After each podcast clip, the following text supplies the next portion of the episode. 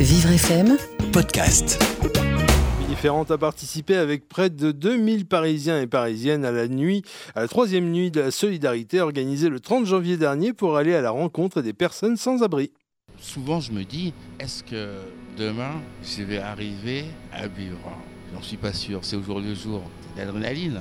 Alors concrètement, la nuit de la solidarité, c'est un décompte de nuit, c'est-à-dire que c'est une opération euh, au cours de laquelle des bénévoles, accompagnés de professionnels du social, vont aller euh, parcourir toutes les rues euh, de Paris, dans les moindres recoins et impasses, pour d'une part décompter d'un point de vue quantitatif les personnes qui dorment à la rue. C'est une sorte de recensement, mais c'est pas uniquement sur les chiffres que ça se joue, c'est aussi sur le profil des personnes et leurs besoins, et ça c'est grâce à un questionnaire qui va être en fait administré aux personnes qui vont être rencontrées et qui va permettre de déterminer qui sont ces personnes, quels sont leurs profils, leurs besoins, pourquoi elles sont à la rue, euh, etc. Alors moi l'intérêt c'est d'abord de, de pouvoir me sentir utile en, en tant que citoyen. On prend vite la main, euh, on essaye d'être le plus, le plus humain possible. Le, le- le retour de la personne joue aussi, euh, joue aussi beaucoup en ce sens. On a un retour qui est tellement bénéfique que ça fait du bien. Je trouve que c'est c'est gratifiant.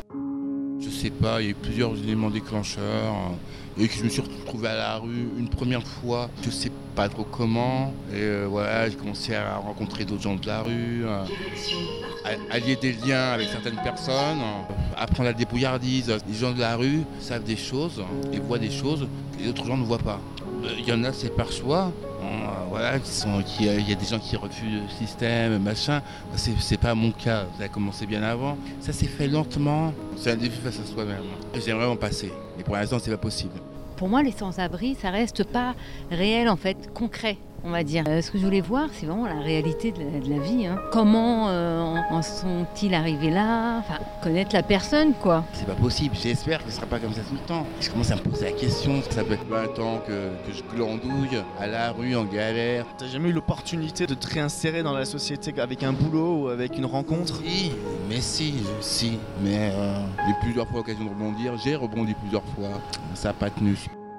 Maintenant j'ai un peu appris euh, comment ils se comportaient, qu'ils hésitaient, euh, comme ils peuvent euh, tout de suite se remettre dans leur coquille parce qu'ils ont tellement peur, euh, enfin ils se font voler, ils se font tout. ouais.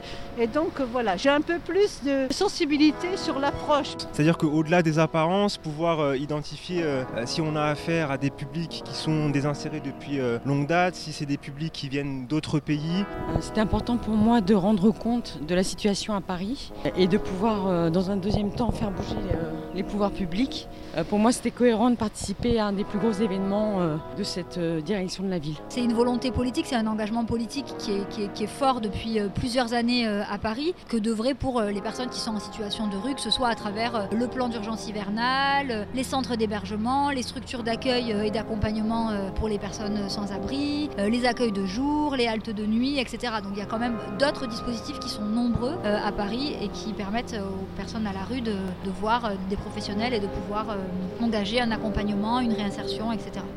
D'ailleurs, de nombreuses villes font déjà cette démarche, des villes comme New York, Bruxelles, Athènes ou Sydney.